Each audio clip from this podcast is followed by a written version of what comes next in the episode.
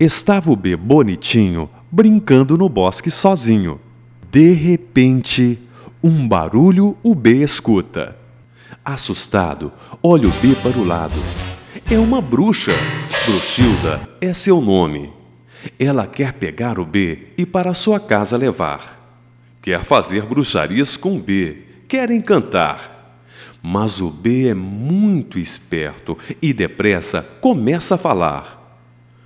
Eu sou a letra B. Bruxarias comigo, nem pensar, porque eu sou o B. E o B só o bem vai fazer.